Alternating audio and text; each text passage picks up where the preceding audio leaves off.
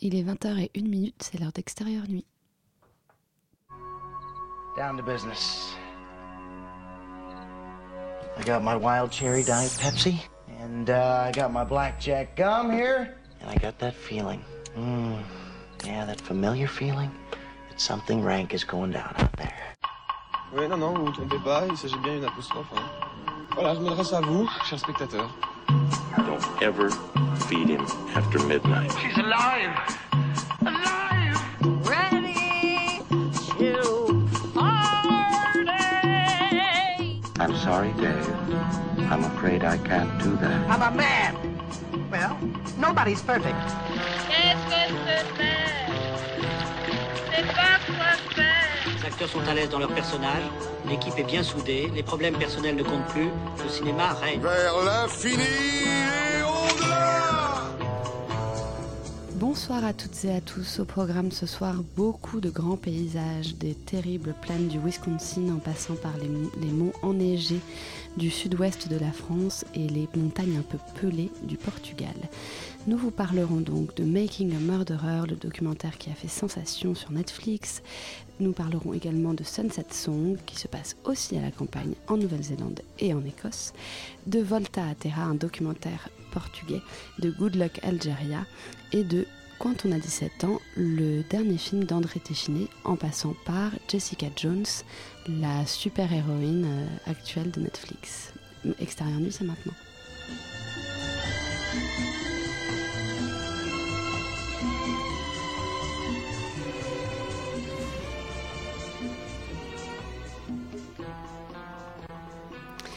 Nous commençons ce soir avec Making a Murderer, un documentaire euh, web, un web documentaire, euh, non pas web, pardon, excusez-moi, un documentaire diffusé sur Netflix depuis le 18 décembre dernier.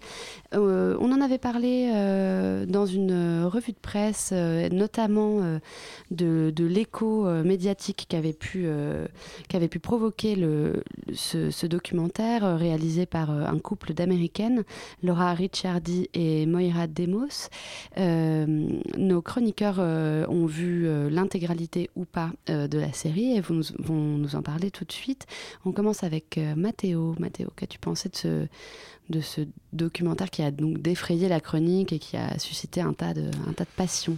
Bonsoir à toutes et à tous. Alors, moi, je fais partie des chroniqueurs qui ne l'ont pas vu en entier. Ce que j'ai vu, c'est le premier épisode qui m'a fait penser euh, à The Star Case. Je ne sais pas si vous avez vu The Star Case. C'était une série documentaire judiciaire euh, réalisée par euh, Lestrade en 2004 qui avait été diffusée sur Canal+, BBC4, Sundance. Il avait, On en avait beaucoup entendu parler à, à Exactement. l'époque. et donc c'était l'histoire en fait de cet écrivain assez fortuné, assez, assez riche, qui était accusé du meurtre de sa femme.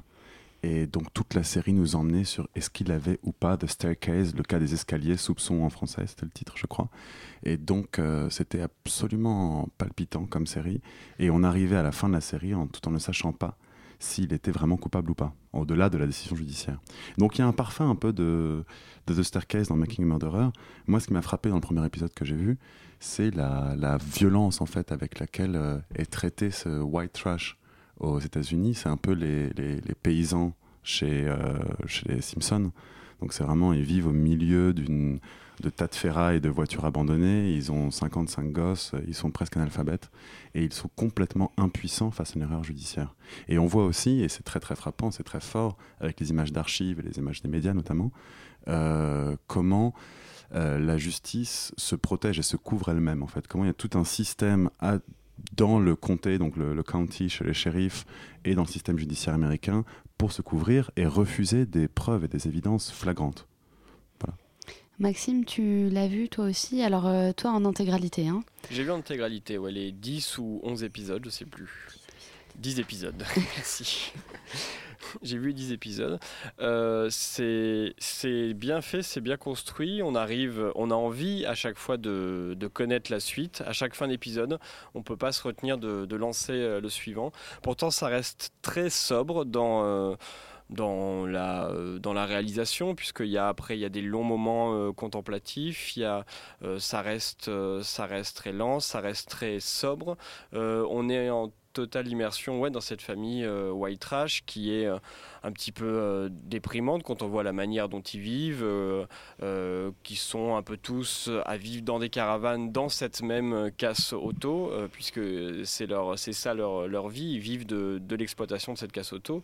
Euh, ils ont des accents vraiment à couper au couteau. euh, on arrive même, enfin, euh, bon, moi, euh, je me suis aidé des sous-titres, mais même pour quelqu'un qui comprend l'anglais, il a du mal à, comprendre ces personnages parce que c'est vraiment, euh, c'est vraiment l'Amérique profonde telle qu'on la voit euh, peu souvent nous autres euh, Français devant, euh, devant ce qu'on peut voir en termes de, de- télévision, de films et de séries. Euh, mais on arrive quand même à être, à être tenu en haleine. Il y a aussi, à côté de ça, bon, il y a, cette histoire de, de- je, je spoil pas la fin, hein, mais de ce Steve, donc. Dont j'ai oublié son nom de famille. Steve Avery. Steve Avery, c'est ça, euh, qui a vraiment, euh, enfin voilà, il est vraiment très euh, très malchanceux. C'est ce qu'on voit au début, puis on voit comment euh, cette deuxième affaire, puisque il y a au début le premier épisode, s'est centré vraiment sur la précédente affaire qu'il a fait connaître des États-Unis, euh, les 18 années qu'il a passées injustement en prison.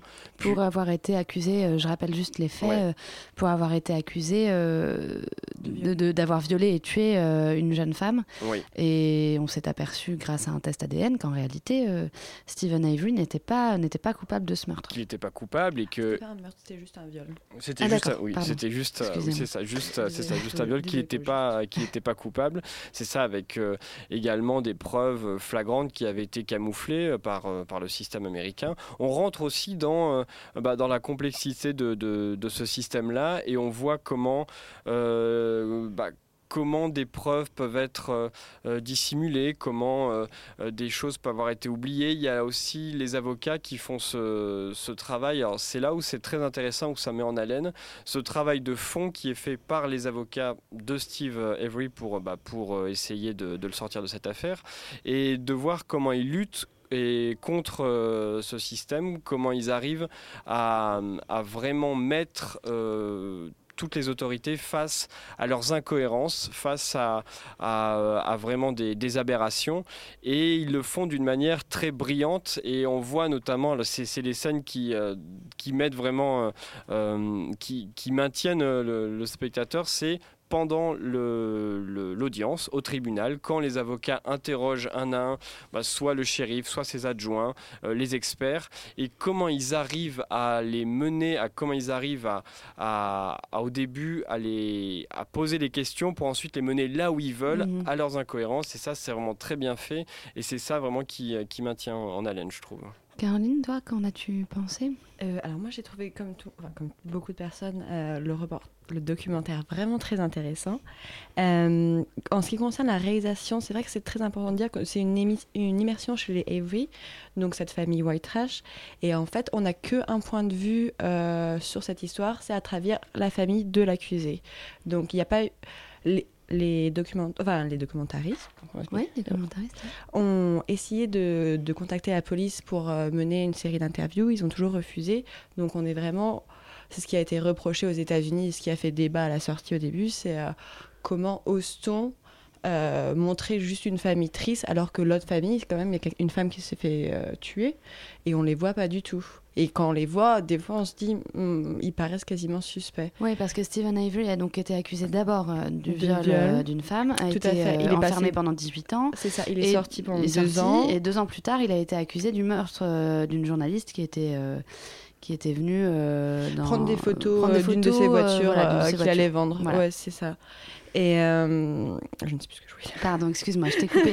non, mais tu expliquais qu'en fait, Ah non, euh, voilà, ce qui a point- été euh, très subjectif qui condamné, c'était qu'il y avait un seul point de vue montré euh, tout au long de, ces, de ces épisodes euh, par les deux documentaristes. que- C'est ça. En fait, les documentaristes ont eu l'idée de ce reportage grâce à un article qu'ils avaient lu dans le New York Times au moment où Avery est sortie pour la première fois de Mhm. prison. Euh, elles étaient toutes les deux en école de cinéma et elles sont allées euh, le rencontrer euh, dans le comté de Manitowoc. Et euh, très peu de temps après, en fait, ils se faisaient inculper pour un deuxième, euh, pour un deuxième crime. Et elles sont revenues. Et là, elles ont commencé à le suivre de plus en plus, à sympathiser avec la famille et à avoir l'idée euh, de, ce, de ce documentaire, qui a pris dix ans à se réaliser. Donc pendant dix ans, elles étaient en contact très régulier avec les avocats, avec la famille. Et certains disent que ça a influencé leur, leur montage et la manière dont elles ont présenté euh, les preuves dans le documentaire. Oui, Donc, mais en fait, je pense que c'est un, c'est effectivement un- une critique qui a beaucoup été faite euh, à, à ces deux documentaristes. En réalité, euh, je pense qu'on leur reproche ce qui a précisément été commis pendant tout le temps de la- de l'enquête. Mhm. C'est-à-dire que euh, ça, n'a été qu'un ensemble de preuves à charge contre, contre cet homme dont on s'est Mhm. ensuite aperçu qu'en fait, il n'était pas le coupable. Et il faut aussi rappeler que... euh, le neveu de, ce, de, ce, de Stephen Avery, qui est un débile léger, a Mhm. aussi été inculpé, euh, que euh, la valeur de son témoignage était euh, plus que discutable étant donné son état mental. Et pourtant, Mhm. la police, la police locale et fédérale, j'imagine aussi, Mhm. accepte les preuves. accepté ces c'est preuves-là. ça, ça, je crois que tu fais référence à un interrogatoire en particulier, où justement cette personne, cet adolescent qui a 16 ans à l'époque et qui est un peu retardé, on va dire ça comme ça, euh, est interrogé sans la présence d'un avocat ni la présence de sa mère, face à deux interrogateurs qui sont totalement entraînés pour faire dire n'importe quoi à ce pauvre adolescent euh, qu'on voit maltraité par le système judiciaire. Ça fait, euh, ça fait mal à l'estomac par moment. Et en, en ce qui concerne les, les médias, euh, justement, le, le- le reportage fait ça très bien, c'est qu'il filme les journalistes en train de filmer et de poursuivre les Avery, et ça soulève entre autres la question de est-ce qu'on peut se remettre d'une incu- même il a été inculpé pour viol et son image a été entachée pendant des années et des années à cause de ce viol. Est-ce qu'on peut s'en remettre même s'il a été libéré? Quand la deuxième affaire arrive, il est déjà connu. On, a déjà dit Oui. plein de fois que sa famille, c'était des consanguins euh, violeurs euh, qui mangeaient des poulets euh, vivants, enfin des trucs horribles, énormes. Et du coup, il a quasiment... Enfin, il n'a pas le droit au bénéfice... Enfin, il n'a pas le bénéfice du doute. Il est inculpé à partir du moment où il a arrêté pour la deuxième fois. Et... euh, Et ouais, c'est un très bon reportage que je recommande à tout le monde. Très bon documentaire. Moi, je tiens juste à dire qu'en tout cas, j'ai vu juste le premier épisode et que c'est, euh, j'ai très très envie de voir le, le second. Le premier se termine justement au moment où il est libéré de ses 18 ans de- après ses accusations pour viol et qu'on le, on l'accuse de meurtre. C'est là que c'est le premier épisode Mhm. et c'est euh, vraiment haletant. Maxime, tu voulais Oui, je voulais juste euh, euh, dire, dire qu'il y a une, euh, une richesse aussi des, des documents qui sont qu'on voit, puisqu'on voit les auditions, on voit des extraits des auditions qui ont été euh, passés, des extraits aussi de l'entretien du, du neveu un peu euh, retardé par le psychiatre ou le psychologue qui l'interroge et on voit bien que la manière dont il pose les questions, il oriente totalement les réponses et ça, on le voit. Mhm. On voit également des, on entend des entretiens téléphoniques entre Steve Avery en prison et sa famille. Et tout ça, on peut l'entendre et le voir et ça, ça enrichit énormément le documentaire. Euh, je vous rappelle aussi qu'un documentaire euh, de la même sorte avait été euh, produit par HBO, il s'appelait The, Jinx, qui pareil revenait sur une affaire criminelle et c'est aussi un, docu- enfin, ouais, un documentaire en, une, dizaine d'épisodes tout à fait passionnant. On va passer maintenant à Jessica Jones, qui est l'autre héroïne, si on peut dire que Stephen Avery. Est un héros de série, ça, ça serait un peu triste et malheureux de le dire comme ça, mais euh, en tout cas, on va passer donc à Jessica Jones, qui, euh, qui est l'héroïne d'une autre série Netflix. Voilà, formulons-le plutôt comme ça. Mhm. Euh, Raconte-nous tout, Caroline. Qui est Jessica Jones? Alors, Jessica Jones euh, n'est pas une héroïne comme les autres, tout d'abord. Donc, Jessica Jones, euh, ça vient de l'équipe Marvel. Euh, donc, Marvel et Netflix ont fait un deal ensemble il y a, il y a deux ans. Ils produisent aussi Daredevil et là, ils vont produire deux ou trois séries euh, d'autres Marvel. Euh, donc c'est pas un- une héroïne comme les autres. Euh, D'ailleurs, c'est pas vraiment une, une héroïne, malgré son incroyable force physique. C'est ça son super pouvoir elle. Donc elle est détective privée à New York et son quotidien, c'est plutôt de photographier des maris trompeurs et rechercher des ados qui ont fugué. Donc rien de très palpitant. Mais dans cette routine bien rodée, on voit qu'elle qu'elle peine, elle boit énormément, elle dort pas, et en fait, on se rend compte qu'elle est hantée par son passé et un certain très méchant monsieur Kilgrave. Euh, Kilgrave est le. euh, Alors en français, nul euh, de- amusant pour nous. Kilgrave. C'est ça, ça veut dire euh, tueur et tombe en même temps. Tueur Mm. de tombe. Kilgrave. comment on pourrait me dire ça. Donc en fait, Jessica Jones, euh, c'est une série qui se distingue et euh, qui est très intéressante pour ça parce que c'est un mélange de films noirs et de films de super-héros. C'est-à-dire que l'ambiance, euh, c'est filmé à New York d'ailleurs, c'est dans un New York sale, sombre. Il y a beaucoup de jeux de lumière avec du violet, du gris. C'est vraiment très be- beau, c'est très, vraiment très bien réalisé. Et dans cet univers sombre, D'ailleurs, je dis âme sensible s'abstenir parce que C'est très violent. ici il y a, ouais, il y a de la violence non masquée, on va dire. Bref. Caroline nous mime un égorgement actuellement Désolée, dans le ça- studio. Ça, ça m'avait choqué. Bientôt des caméras sur Radio Oui, c'est ça, il me faudrait en fait ma petite caméra personnelle. Euh, donc, euh, c'est qu'un- oui, voilà, parce que c'est un univers très dark, même pour Marvel, surtout pour Marvel d'ailleurs. Et aussi parce que c'est une héroïne, et ça, ça arrive très peu souvent, que ce soit une femme héroïne. Et non seulement c'est une femme héroïne, mais en plus, elle a même pas de costume collant avec gros décolleté et talons aiguilles. Ça, non, c'est c'est plutôt euh, c'est très original. c'est très original, et c'est une héroïne qui est en veste en cuir et en chaussures plates. Et franchement, c'est bête. Hein. En Mais- ou Ça, ça change beaucoup de choses. C'est vrai, ça tu as tout à change- fait raison de le Ça souligner. change beaucoup de choses. Euh, elle s'en fiche d'être bien habillée, elle s'en fiche de, de plaire, elle s'en fiche en fait beaucoup de tout, sauf de sa bouteille. Euh, euh, au début, elle paraît pas très complexe. On, on a un peu le cliché de la détective privée euh, qui boit son coup le soir et qui arrive pas à dormir à cause d'histoires passées. Et en fait, le personnage devient de, au fur et à mesure de la série de plus en plus complexe. Et la série aborde des thèmes très intéressants comme le, le consentement, le pouvoir, la manipulation. Et est-ce qu'on découvre euh, son, son immense secret euh, qui la traumatise depuis le début Ou alors est-ce que ça reste caché euh, Non, non, on le découvre au fur et à mesure avec des flashbacks et c'est en lien évidemment avec ce qu'il grève. Le qu'il grève est aussi un super héros, un un super méchant et son pouvoir c'est de manipuler les gens, c'est-à-dire qu'à chaque fois qu'il s'adresse à quelqu'un, il peut vous forcer à faire n'importe quoi, y compris. Y compris à gorger des gens. Exactement. Euh, la complexité du personnage et celle de son ennemi euh, se dévoile au cours de la première saison qui va vraiment crescendo. hein. Euh, je pense que c'est un espèce de... Est-ce que tu vois Buffy contre les vampires? Je vois Buffy contre les vampires. Et ben, ce serait Buffy contre les vampires qui aurait eu une terrible histoire. Je fais pas de spoiler hein, parce que je tiens à ce que les gens regardent la série, qui aurait qui aurait été mise dans une situation terrible et qui et qui aurait choisi la bouteille pour se réconforter.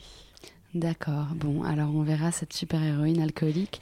Est-ce que pour autant elle ressemble à, à, ce, à ce Deadpool qu'on a, que j'ai tant, que j'ai tant décrié il y a quelques Non. semaines Non, non, pas du tout. D'accord. Bon, alors ça vaut le coup sans doute de. de- Ouais, de non, non, vraiment, c'est c'est un Marvel, Est-ce mais que- on est-ce dirait pas. est-ce C'est pour être à- un film indépendant. Est-ce par qu'elle ressemble à Sarah Michelle Gellar de les Non, elle est blonde. Elle, non, elle, Elle est pas blonde, brune. elle est brune, elle a la peau très blanche. C'est la- c'est l'actrice qui jouait la copine de Jesse Pinkman dans, euh, dans Breaking Bad, Ah, ok.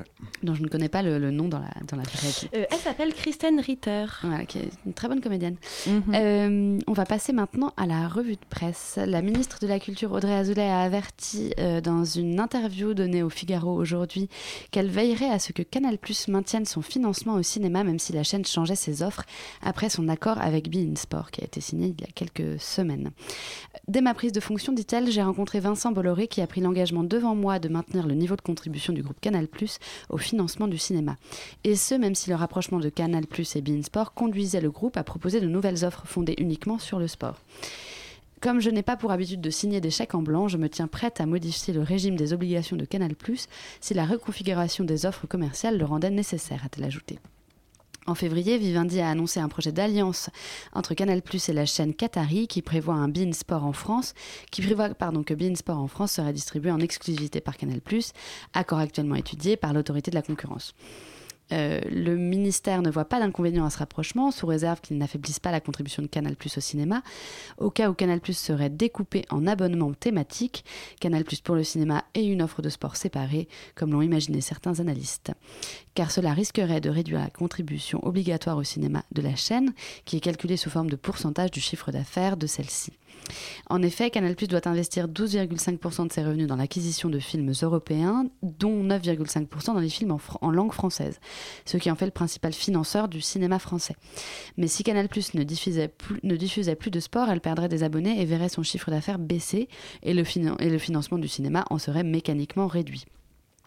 L'ancienne conseillère du président de la République, euh, Audrey Azoulay, se félicite d'ailleurs de la décision d'élargir le crédit d'impôt international et de relever le plafond de crédit d'impôt en France pour les films, car elle, a, eu des effets bénéfiques sur le nombre de tournages en France dès l'année 2015.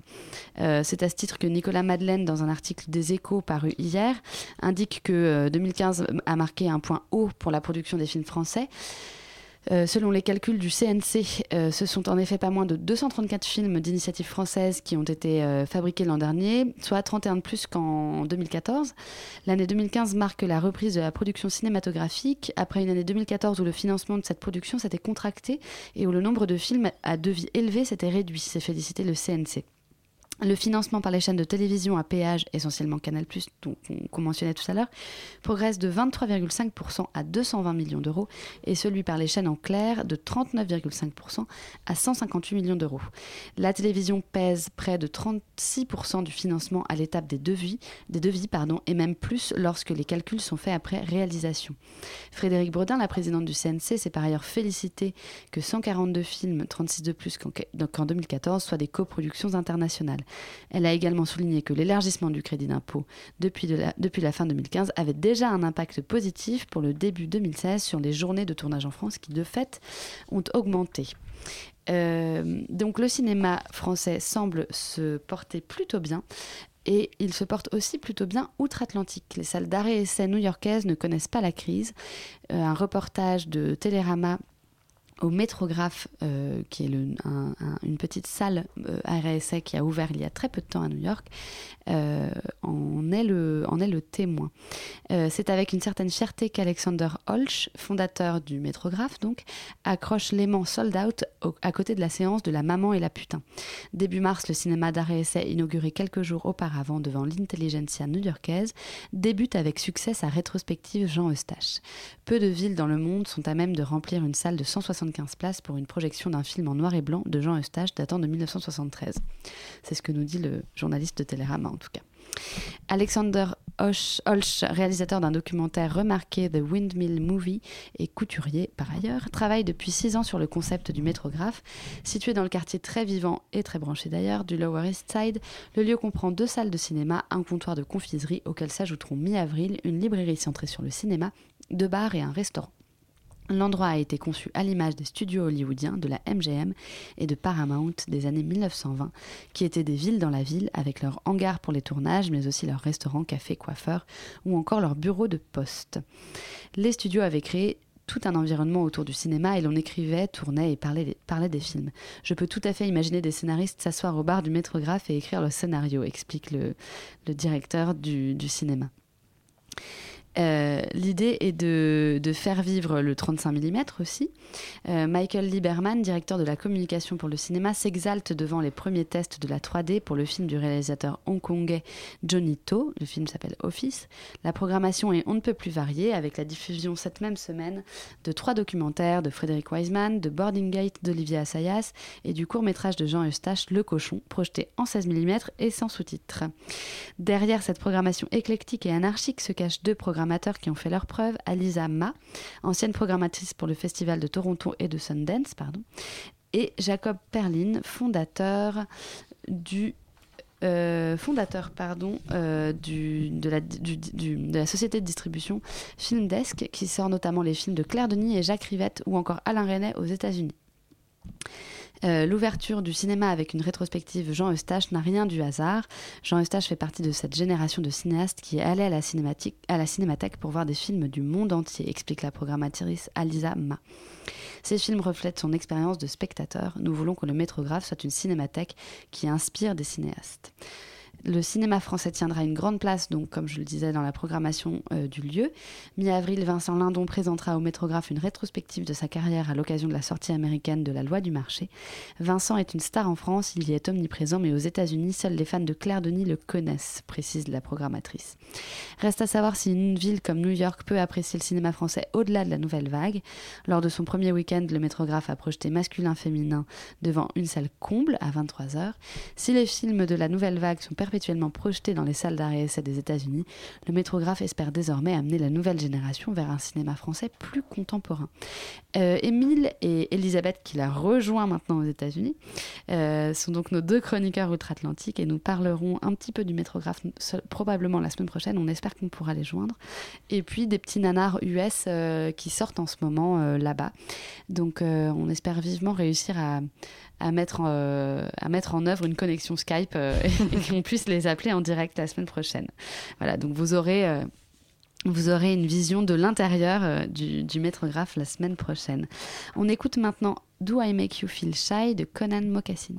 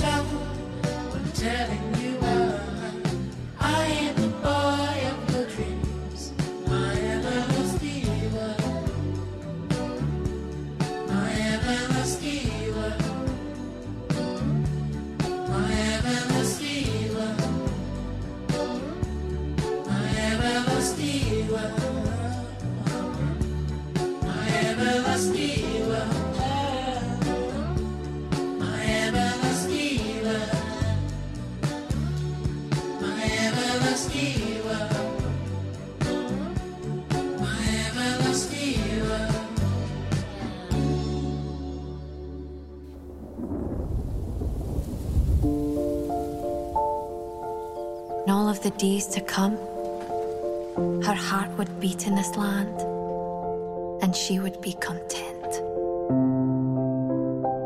Didn't he let father make a damn slave of you? You're my flesh and blood, and I can do with you what I will. Wait till you find yourself in the arms of your lad at the harvest time. All right, soon be after you, the lads, with your eyes like that. Hello. I am a poor You're the bonniest thing ever seen in Kinlarry. Will you marry me? Best of luck to us.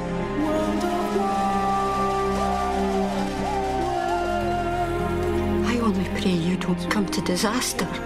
Ill blood breeds ill. Germany! If we don't volunteer, they'll make us go anyway. They're saying you're cowards. It's a lie. They don't take folk who farm their own land. Vous venez donc d'entendre un extrait de Sunset Song, le dernier film de Terence Davis, qui raconte l'histoire d'une jeune femme, Guthrie, euh, peu avant la Première Guerre mondiale, qui souhaiterait devenir institutrice et qui vit euh, dans la lande euh, écossaise et qui, vit au milieu de, frères, de frères un peu rétrogrades et d'un père assez, tout aussi rétrograde et plutôt violent. Ca- Caroline, qu'as-tu pensé de ce film? Alors, euh, tout d'abord, j'ai demandé aux, aux auditeurs d'imaginer quelque chose. Alors, imaginez la vie de fermier en Écosse au début du XXe siècle. C'est-à-dire pauvreté, austérité catholique, Première Guerre mondiale qui s'annonce. Voilà, vous avez une image à peu près? Maintenant, il faut imaginer être une jeune femme née en Écosse au début du XXe siècle d'un père violent et d'une mère à bout de souffle. Je dis à bout de souffle, c'est qui arrive plus à gérer sa maison, qui a trop d'enfants et qui n'en peut plus. Et ben en fait, c'est le destin de Chris, 17 ans. Euh, Chris Guthrie, c'est une, c'est une jeune demoiselle. Alors, euh, Sunset, Ra- Sunset Song raconte l'histoire de cette jeune femme dont la résilience et la force lui permettra d'affronter de nombreuses épreuves euh, que je ne vais pas citer parce que sinon ce serait spoilé. Et spoiler, c'est tricher. Euh, alors, quand je suis sortie de ce film, je me suis demandé est-ce que les films de vieux existent? Alors, les comme films il- de vieux ou les films pour vieux Les, Les- films faits par des vieux, tu veux dire non, les films pour vieux. Parce que celui-là a été fait. euh, Terence Davis a 70 ans, mais le film dont je vais parler tout à l'heure a été aussi réalisé par un, un jeune homme de 70 ans qui est euh, André Téchiné, Mhm. et c'est pas du tout le même résultat. voir. Donc je vais te dire un film pour vieux. Euh, donc comme il y a des films marketés pour les ados, je pense sincèrement qu'il y a des films marketés pour les vieux. Et leur seul point commun entre les deux, c'est d'être pas très bons. Euh, on croit bêtement que les adolescents aiment les films de super-héros et les films, et les films de blagues de cul, et tandis que les vieux n'aimeraient que les beaux paysages et les films d'époque. Euh, dans les deux cas, ces préjugés réducteurs entraînent des lacunes dans le traitement d'une histoire. Et c'est hélas un cas flagrant ici. Euh, le film ne fait que survoler les thématiques qui pourraient être très intéressantes. Le patriarcat, la fin du monde euh, pré-révolution industrielle, la guerre euh, qui déchire les, familles, qui déchire euh, le pays. D'ailleurs, il y a un personnage, je dis pas lequel, euh, qui s'enrôle dans l'armée contre son gré parce qu'il se fait harceler constamment parce qu'il est considéré comme un lâche, parce qu'il veut pas aller, il veut pas quitter sa famille en fait. Euh, donc ça, c'est des sujets très intéressants et on est là, mais oui, vas-y, réalisateur, saisis-en. Mais non, il les regarde, il les regarde, il les effleure et on s'en sort, on, est- on s'ennuie en fait, on s'ennuie. Alors euh, on devrait au moins s'accrocher à l'héroïne, euh, qui est cette jeune femme éduquée, qui pourrait être institutrice, qui pourrait quitter sa campagne et aller à la ville et on imagine vivre un peu mieux. Euh, mais on n'arrive même pas à s'accrocher à elle. Alors on trouve ça très beau le fait qu'elle aime sa terre. Elle est un peu comme Scarlett O'Hara dans Temps d'emporte le vent. Elle arrête, elle arrête pas de répéter ma terre, euh, c'est très important, c'est là d'où je viens, j'aime mon Écosse et tout. Euh, mais c'est juste que même elle, on n'arrive pas, on n'arrive pas à se lier à elle. Et on- pourtant c'est l'héroïne, euh, c'est l'héroïne rêvée. Qui par ailleurs est top modèle, c'est Agnes euh, Ah oui, alors, Dane euh, c'est ça. Alors Agnes euh, Dane. ouh là là, Agnes, Agnes, Agnes Dane, voilà. Oui, c'est Bon. ça. Elle a un nom un peu difficile, avec beaucoup de, beaucoup de lettres. c'est ça. Et elle est, c'est pas une mauvaise actrice, en tout cas pas dans ce film, mais c'est juste que c'est une, un- une erreur de casting. Elle est trop lisse, elle paraît trop vieille pour le personnage, alors qu'en vrai elle doit avoir 20 ans, elle joue une jeune fille de 17 ans, donc la différence n'est pas énorme. Euh, elle a dans le film, elle a beaucoup les yeux humides, elle pleure beaucoup, elle est très émotive, elle le représente bien, mais c'était pas elle. Enfin, moi en tout cas, j'ai vu ce film et j'ai pensé à 10 autres actrices qui auraient pu faire un travail où vraiment, moi, un peu plus. euh, un peu plus, Un peu plus poussé. C'est ça. Et donc, du coup, il reste quand même quelque chose de ce, de ce film et c'est l'image, c'est la beauté du paysage. Alors, si le réalisateur fait quelque chose de bien, c'est de nous donner envie d'aller en Écosse. Bon. Euh, chacun de ces plans est réalisé comme une peinture. On, on regarde même plus les personnages en fait, on regarde que le paysage. Puis on se dit, moi aussi, j'aimerais bien être là-bas. Bon, maintenant. il faut, faut qu'on le contacte, faut qu'on le, qu'on le tuyaute qu'on le mette en contact avec euh, Avec l'agence de tourisme écossaise. Voilà, exactement. Tout à fait. Euh, non, mais il est vrai que euh, Terence Davis avait fait un film il y a quelques années. Enfin, bon, il en a fait un tas, mais son dernier, un de ses derniers films, c'était The Deep Blue Sea, qui était, qui racontait l'histoire d'une passion amoureuse secrète entre une femme jouée par Rachel Weisz et puis un, un officier allemand. Ça se passait en Angleterre, dans mon souvenir. hein, je l'ai vu il y a quelques années. Et c'était, euh, enfin, le film avait beaucoup plu en fait. Euh, beaucoup de gens avaient trouvé ça extraordinaire. Euh, il se trouve que moi j'avais trouvé ça plutôt, plutôt navrant, assez faux. Enfin, il y avait un, et puis c'était très, très empesé. c'était une mise en scène très lourde. Oui. Et en fait, j'ai l'impression que ce que tu dis du film, euh, de ce, de ce nouveau ça, film, est un, peu, est un peu équivalent, quoi. Donc, Ouais. euh, bon, écoutez, si vous avez envie de voir des très beaux paysages d'Écosse, Mhm. euh, courez-y. Mais, euh, mais je crains fort que, on craint fort que vous vous ennuyiez un petit peu. Tout à fait. Bon, Euh, on va passer euh, à Volta a Terra, euh, qui est un documentaire de Joao Pedro euh, Joao Placido. Placido.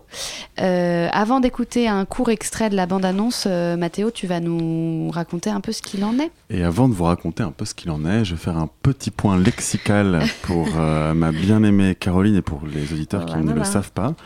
Et pour ceux qui le savent, peut-être pour euh, me répéter. Euh, petit point lexical entre le documentaire et le reportage. Alors, qu'est-ce que c'est un reportage? Un reportage, c'est un programme euh, principalement tourné vers la télé. On Déjà. Et- Reportage radiophonique aussi, non? on peut dire reportage. Alors, dans le cadre du visuel, un reportage, c'est tourné vers la télé. Et qu'est-ce que ça fait un reportage? Ça prend un sujet et ça le traite. Par exemple, je pourrais faire d'essayer de faire un reportage sur les paysans au Portugal. Et qu'est-ce que je ferais dans mon reportage les paysans au Portugal? J'irais voir comment est-ce qu'ils travaillent. J'irais faire deux trois interviews de leurs conditions de vie. Peut-être que je prendrais une interview d'un mec local. Emballer, c'est peser. euh, 6, 12, 15, 20 minutes, même parfois des reportages de 52 minutes, qui se constituent. Qu'est-ce que c'est un documentaire? Un documentaire, c'est un reportage qui a des prétentions euh, cinématographiques. Ou alors plutôt, c'est une œuvre de fiction qui a décidé de faire de la réalité, de la fiction. Un documentaire, ça veut dire qu'il y a un auteur derrière. Ça veut dire qu'il y a un auteur, une volonté de réaliser. Dans notre cas, à nous, de Volta Terra, Mhm. eh bien, on est bien dans le documentaire. Donc, on est allé le voir avec Louise hier au MKT Beaubourg, qui est malheureusement la seule salle C'est la seule salle qui le passe à Paris, en qui effet. passe à Paris. Et, euh, et Volta Terra est justement illustratif de ce genre de films qui rendent au cinéma documentaire ses lettres de noblesse, puisqu'il approche avec sensibilité et intimité ses personnages, puisqu'il magnifie la réalité qu'il filme en décor de cinéma. Tu vois, c'est justement ça. Et puisqu'il propose des vrais cadres, il se positionne toujours face aux personnages. C'est bon, je suis détesté. Euh, Joao Pedro. On va t'appeler Père la Morale. Père la Morale. Joao Pedro Placido, donc c'est un chef opérateur qui signe son premier film. Ouais, On sent vraiment que c'est un chef opérateur dans la manière de travailler l'image. Et il passe une année euh, dans le hameau montagnard de Uzes, au nord du Portugal. Et ce Uzes, c'est un village qui semble euh, hors du temps, hors de la mondialisation, hors d'Internet, hors de la vie politique du pays. C'est une sorte de... Il n'y a qu'une communauté de paysans centrée autour de l'église qui reste et qui travaillent la terre à la faux, qui sèment à la main. Et parmi eux, il y a Daniel, 21 ans, qui reprend le travail de ses aïeux. On va écouter un petit extrait de la bande-annonce.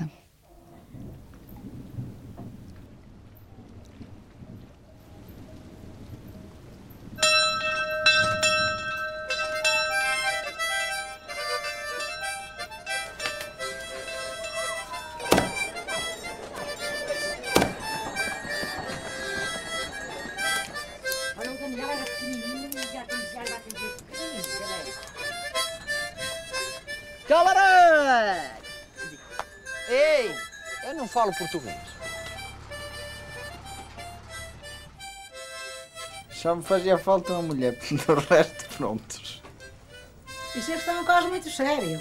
Tens de arranjar uma para tentar agarrar as ovelhas. Era a senhora rapariga que quisesse andar no monte. Mas eu vou à internet e de arranjar uma chinesa, uma, uma brasileira ou...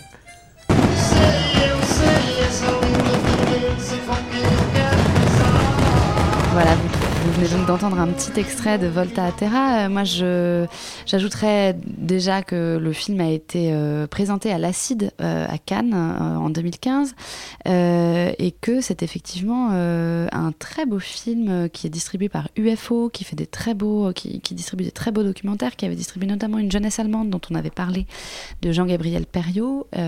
Voilà, donc c'est un, c'est un très beau documentaire. Moi, je trouve le film très touchant parce qu'il raconte à la fois euh, la fin d'un monde, parce qu'on voit vraiment un une, euh, une société, enfin une petite société euh, composée de 60 personnes. Voilà, c'est des gens qui, qui forment une société. Il y a des grands-parents, des cousins. euh, et qui, euh, qui vivent, euh, qui vivent dans, des, dans des conditions, qui ont des conditions de vie qu'on ne connaît plus, euh, qu'on ne connaît plus aujourd'hui en France et que Peut-être on a existe encore en France qui existe part, encore ouais. en France quelque part, mais qu'on n'a quand même pas l'habitude de connaître et qu'on n'a pas l'habitude de voir. C'est-à-dire que c'est la première fois moi que je vois des, des gens, euh, des agriculteurs, des agriculteurs travailler comme ça. Et euh, donc c'est la fin d'un, à la fois la fin d'un monde parce que euh, on comprend, euh, on comprend que beaucoup de gens ont déserté cette région-là, plutôt sinistrée par par les crises. Et puis c'est une vie extrêmement difficile. Enfin c'est voilà, c'est une vie de paysan et la vie de paysan c'est très très dur. Et donc il y a à la fois la fin d'un monde et en même temps la, la conquête d'un autre. Moi je trouve parce que Daniel, ce personnage qui a une vingtaine d'années, qui est très touchant, qui est très amusant, qui qui capte très bien le, Oui, le, le- qui capte très bien le regard de la caméra, le regard Absolument, que le bon réalisateur peut poser sur lui. Ouais, ouais. Euh, lui, il veut conquérir sa terre parce que très vite dans le film, on a la, la question de la de la de la donna- enfin de la du leg en fait de de ce qu'il va avoir une fois que les grands-parents et les parents seront morts, de ce qu'il va devenir. Lui, pour lui, euh, être agriculteur, c'est de toute façon une évidence. Il ne fera rien d'autre. Mais donc il y a la conquête de sa propre terre une fois qu'il qu'il aura obtenu la sienne, et puis celle euh, celle de l'autre aussi parce que euh, il va, enfin il y a la conquête amoureuse aussi. Enfin, il va vouloir euh, peut-être euh, obtenir la terre de la jeune femme qu'il convoite. Et donc s'étendre, étendre c'est les terres sur lesquelles il Ah, va, c'est il va travailler. Et euh, enfin, ça n'est pas une, ça n'est pas forcément une volonté euh, Non, non, explicitée existe, comme telle, mais existe, euh, il, il dit à un moment, c'est assez amusant que, euh, son père lui dit bon bah voilà, si tu, si tu, si tu commences, si ça commence à être vraiment sérieux avec cette fille, bah il y a bien un jour où tu vas peut-être traverser la rivière et aller de l'autre côté et, et donc conquérir de nouvelles terres. de l'autre côté de la rivière, c'est la limite la l'étranger. frontière, Ouais. c'est l'ultime frontière où pourrait aller Daniel. Exactement. Et, mais ça n'empêche pas d'être très curieux parce que et donc la conquête amoureuse elle se fait aussi parce qu'il sait que c'est la garantie de la perpétuation de son de, de, de sa terre et de son patrimoine et de, de de ce qu'il fait vivre et de ce qu'il fait manger.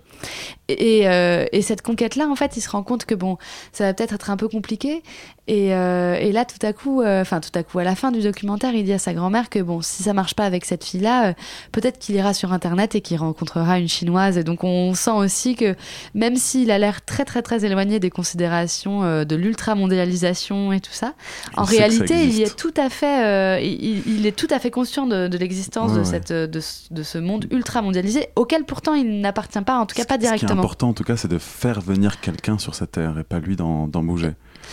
Oui, mais il a pas l'air. Enfin, moi, j'ai pas l'impression qu'il ait l'air tout à fait hermétique euh, alors après, il dit qu'il a pas envie d'aller à la ville, c'est vrai. Il est pas parfaitement. En fait, ce qui est très marrant, c'est qu'il a envie de rester.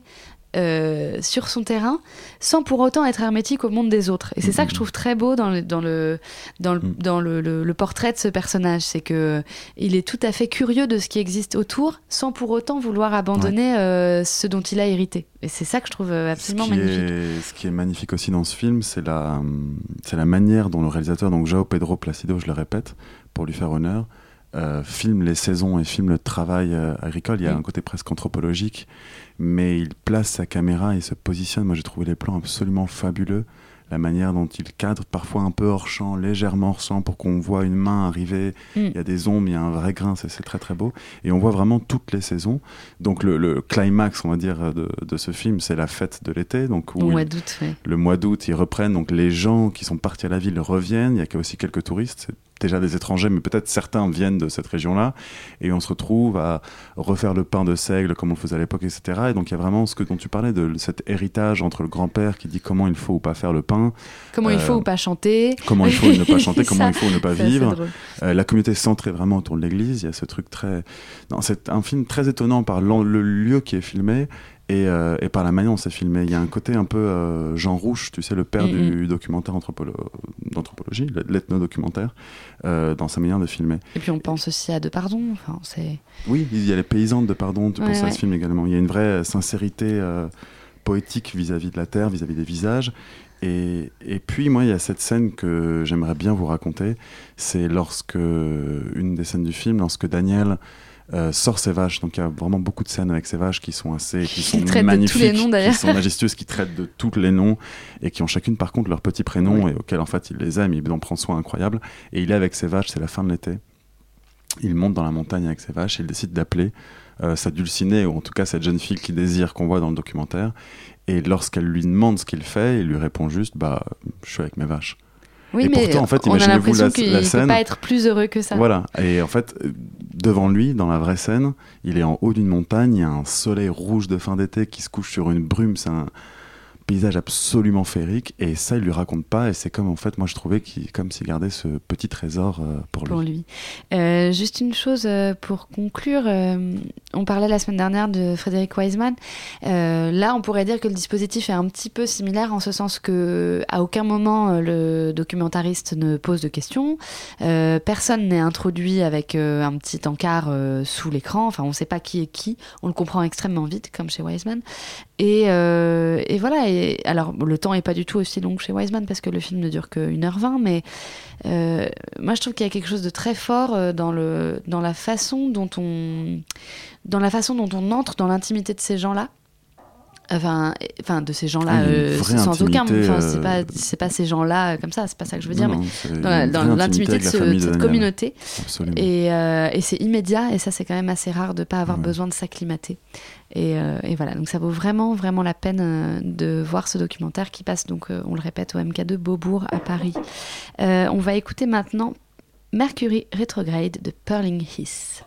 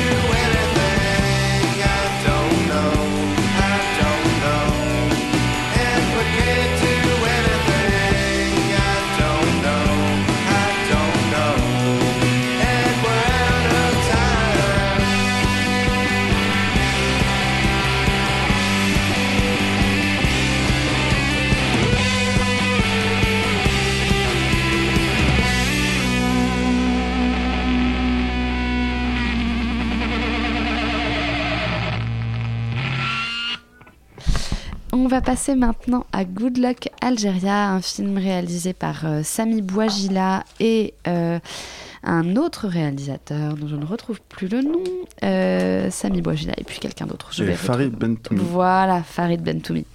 Euh, Mathéo, tu allais voir le film pour nous, raconte-nous tout, raconte-nous l'histoire, Alors, raconte-nous je ce que tu en as tout vous pensé. raconter. Euh, donc, Good Luck Algeria, c'est un film qui est tiré d'une histoire vraie, euh, qui est le récit donc de Nourdine Bentoumi, le frère du réalisateur Farid Bentoumi, qui, euh, au JO de 2006 à Turin, a réussi à représenter l'Algérie sur le 50 km en ski de fond, alors qu'il n'était pas sportif à la base, c'est un ingénieur grenoblois, fils d'une Française et d'un Algérien, qui, euh, par Paris sportif, pour le coup, a représenté l'Algérie dans cette compétition-là.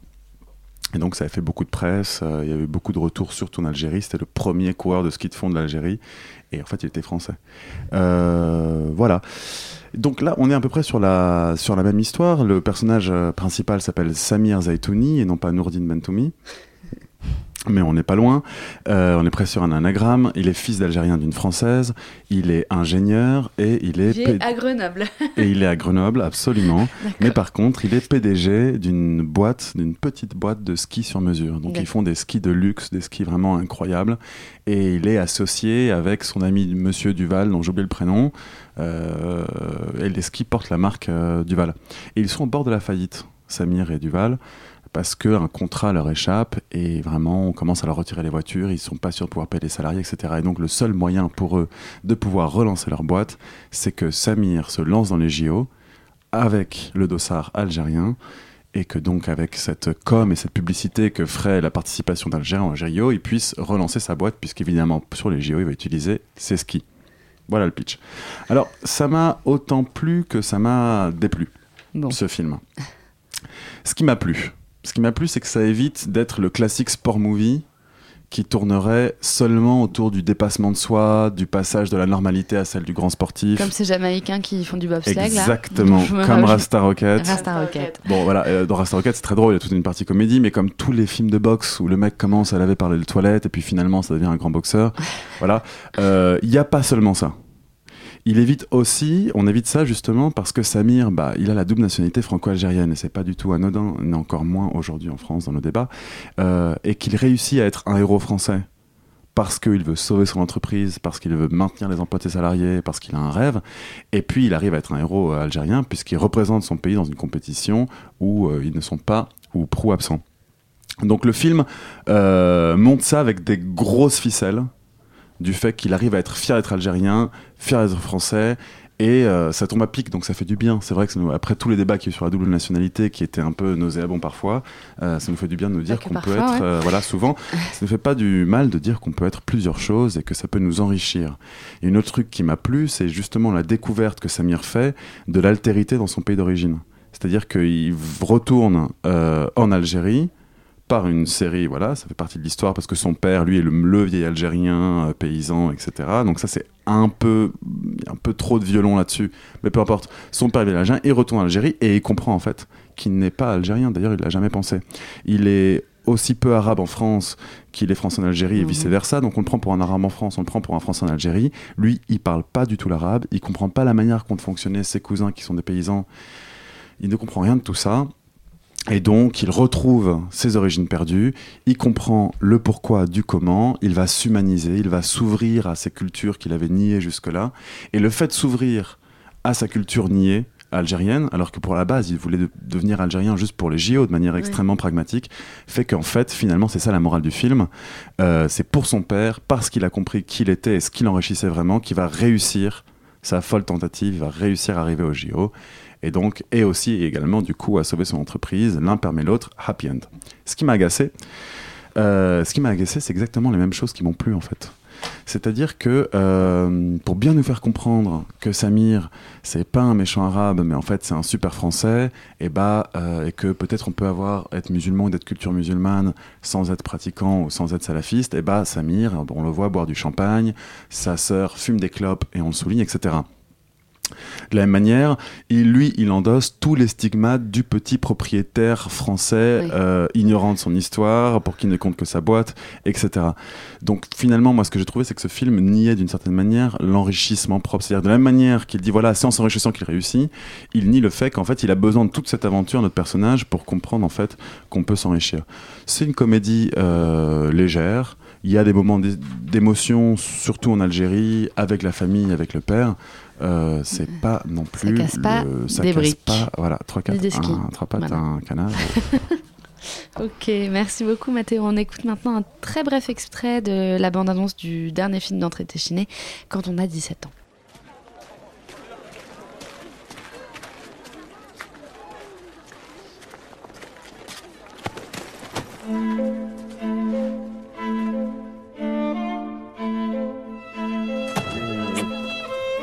Bien ta journée Ouais.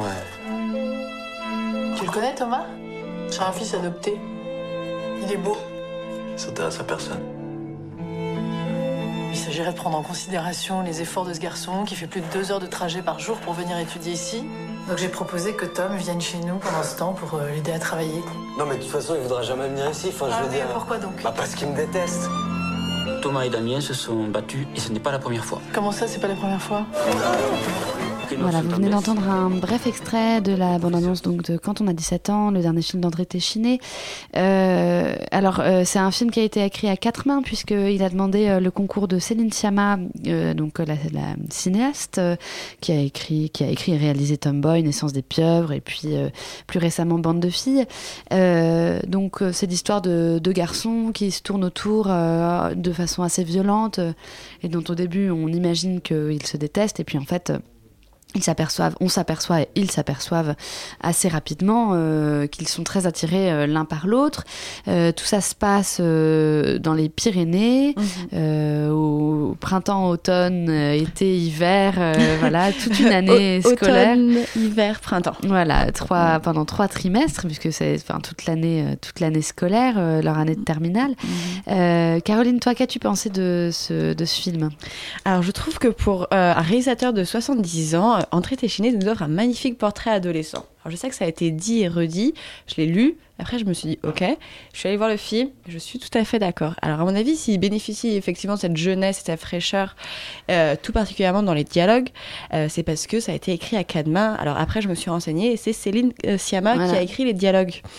Et c'est sûrement pour ça que c'est aussi juste, parce que je trouve que Céline Sciamma, dans ses films, elle a toujours exactement, je sais pas comment elle fait, la parfaite quantité de dialogues, et des dialogues, franchement, euh, quasiment les meilleurs du cinéma français à l'heure actuelle. Je sais que je fais Ouais, une alors, grosse éloge. ouais, moi, je serais, je serais, je suis pas tout à fait euh, d'accord avec toi, mais vas-y. Je, Je trouve euh, que, que les silences sont bien travaillés, que quand les mots sont là, ils sont soit nécessaires, soit ils veulent dire autre chose. Et du coup, on peut voir la différence entre les dialogues et le jeu des personnages et qu'est-ce qu'ils veulent dire derrière avec ces mots et avec ce mouvement de corps et tout ça.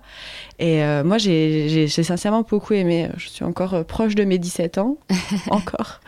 Euh, et je trouve que c'est un des films qui a le mieux, pour moi, capturé euh, ce moment très étrange qu'est l'adolescence et la naissance du désir. euh.